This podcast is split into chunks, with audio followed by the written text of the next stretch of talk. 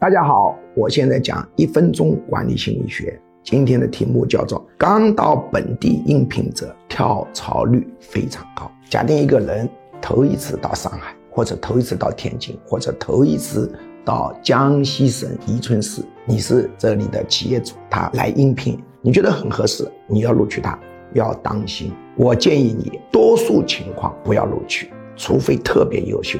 即使如此，还是要让他到这里滚一段时间。因为任何一个人到一个新地方，他应聘的第一份工作，他总是认为自己吃了亏的，他一定认为更好的在外面，所以他的心是不定的，工作是难以做好的，互相之间矛盾多的，是容易被赶跑或者主动跳槽的。所以，刚到本地的应聘者录取要谨慎。